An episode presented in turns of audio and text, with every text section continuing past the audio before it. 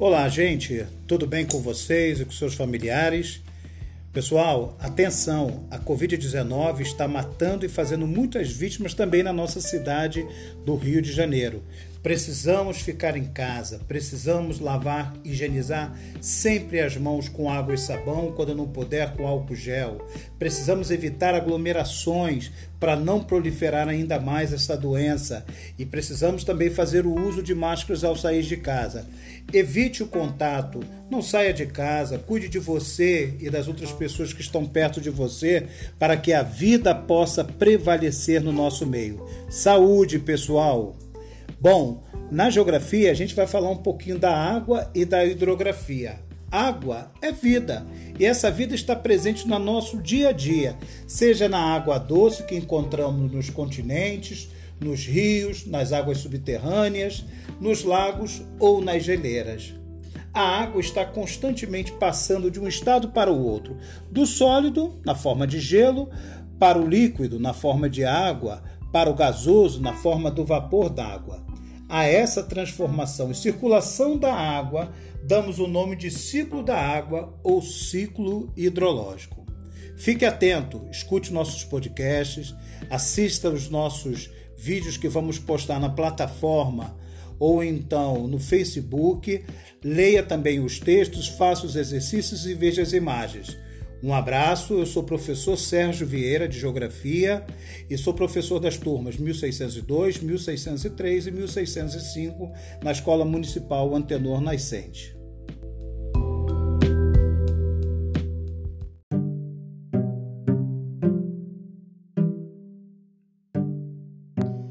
Você acabou de assistir o vídeo Ciclo da Água.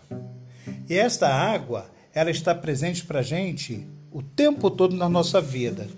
Ela corre os rios, que são cursos de águas naturais, de água doce, que correm sobre os continentes e as ilhas.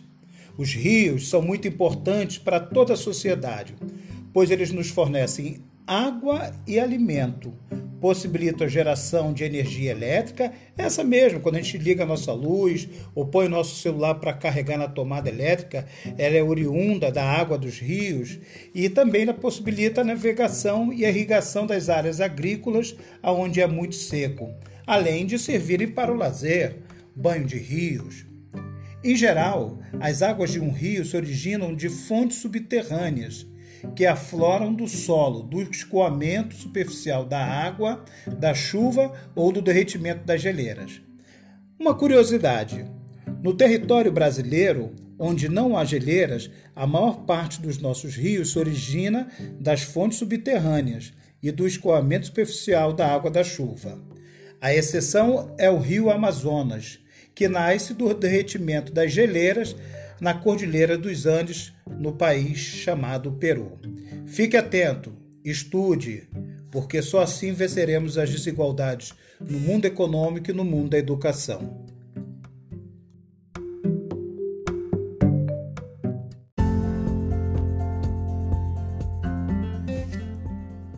Oi, gente, ainda falando sobre os rios, nós temos que ter atenção porque um rio corre sempre de áreas de maior altitude, onde fica a nascente, onde o rio nasce, para as áreas de menor altitude, aonde a foz ou embocadura, local do seu término, pode ser junto de um oceano, mar, lago ou mesmo um outro rio. A variação do volume das águas de um rio no período de um ano é chamado de regime fluvial. Esse regime fluvial ele tende a acontecer e interferir nas águas da seguinte forma: nas épocas de seca, muitos rios têm o seu volume diminuído, sendo contrário na estação chuvosa, quando o volume da água tende a aumentar. No curso em direção à foz, os rios podem se encontrar e se unir. Nesse caso, um rio principal recebe as águas de outros rios, chamados afluentes. Os rios formam uma rede fluvial e a área drenada por um rio principal e por seus afluentes é chamada de bacia hidrográfica. Eu vou postar aqui para vocês algumas imagens de bacias hidrográficas do Brasil, do nosso território. Então lá vocês vão perceber que sempre tem um rio principal e nessa bacia hidrográfica ela é drenada, ela recebe águas de rios menores chamados de afluentes. Fique atento, estude. Só estudando a gente consegue vencer as desigualdades no mundo econômico e no mundo da educação.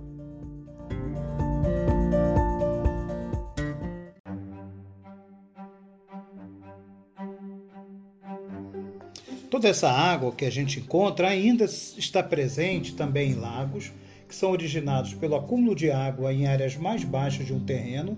Essa água pode provir de rios, de fontes subterrâneas, das chuvas ou do derretimento das geleiras. E também essa água está presente nas geleiras, é, que são massas de gelo formadas em regiões onde a queda de neve é superior ao degelo.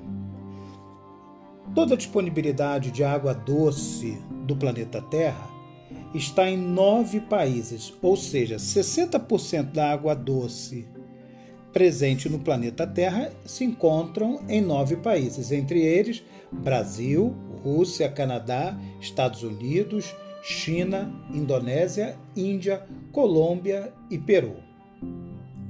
Isso é importante a gente tomar ciência, porque a distribuição da água doce ela também gera riqueza para os países no mundo, para o seu desenvolvimento industrial, para o seu desenvolvimento da agricultura e tantas outras questões relacionadas à sua economia. A água é necessária para a realização de diversas atividades e para a sobrevivência dos seres humanos. Por isso, a carência ou a falta de água é um dos maiores problemas da humanidade. Segundo a ONU, Organização das Nações Unidas, todos os povos, quaisquer que sejam seus estágios de desenvolvimento e suas condições sociais e econômicas, têm direito ao acesso à água potável em quantidade e qualidade à altura de suas necessidades básicas e que o saneamento básico é essencial. Segundo a ONU, outras organizações também lutam pela melhor distribuição de água no mundo no entanto, órgãos públicos responsáveis por essa distribuição cobram dos consumidores preços elevados para fornecer a água. Cerca de 12% da água disponível para a humanidade é utilizada, segundo a ONU, na rede de esgoto, em higiene pessoal, na lavagem de roupas, na preparação de alimentos e na limpeza das moradias.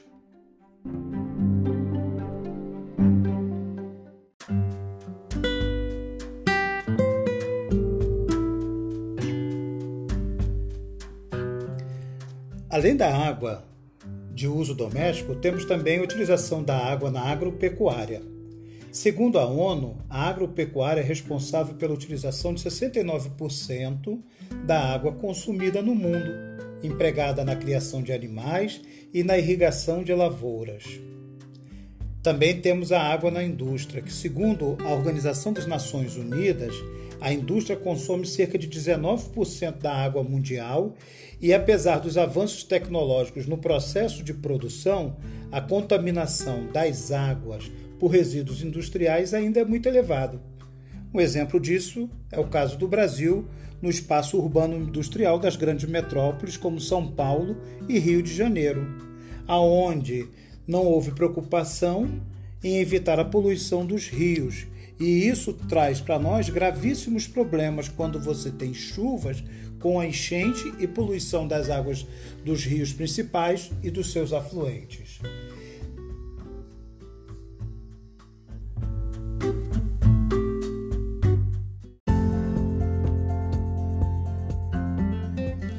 Para terminar nosso estudo sobre a importância da água, nós vamos ver os principais usos da água nos rios do Brasil.